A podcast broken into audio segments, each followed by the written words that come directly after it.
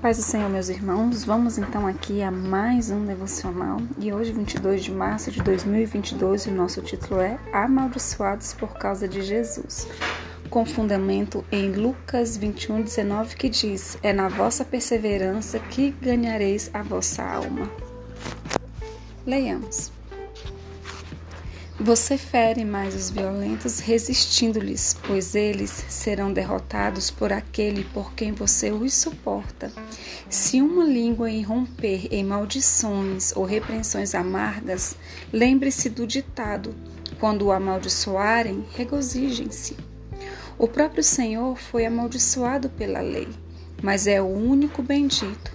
Portanto, que seus servos sigam o nosso Senhor de perto e sejam amaldiçoados pacientemente, para que também nós possamos ser abençoados. Se eu revidar com a minha língua, como posso ser encontrado em obediência ao Senhor?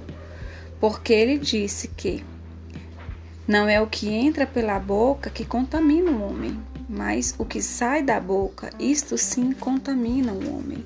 Além disso, falarei sobre o prazer da paciência. Todo ferimento infligido pela língua ou pela mão, quando tratado com paciência, terá o mesmo destino que uma arma lançada contra uma pedra imóvel e sólida, embotada por ela porque cairá por completo e ficará ali, inútil e infrutífera. Portanto, quando você perturbou a satisfação deles por não sofrer, eles sofrem pela perda do prazer.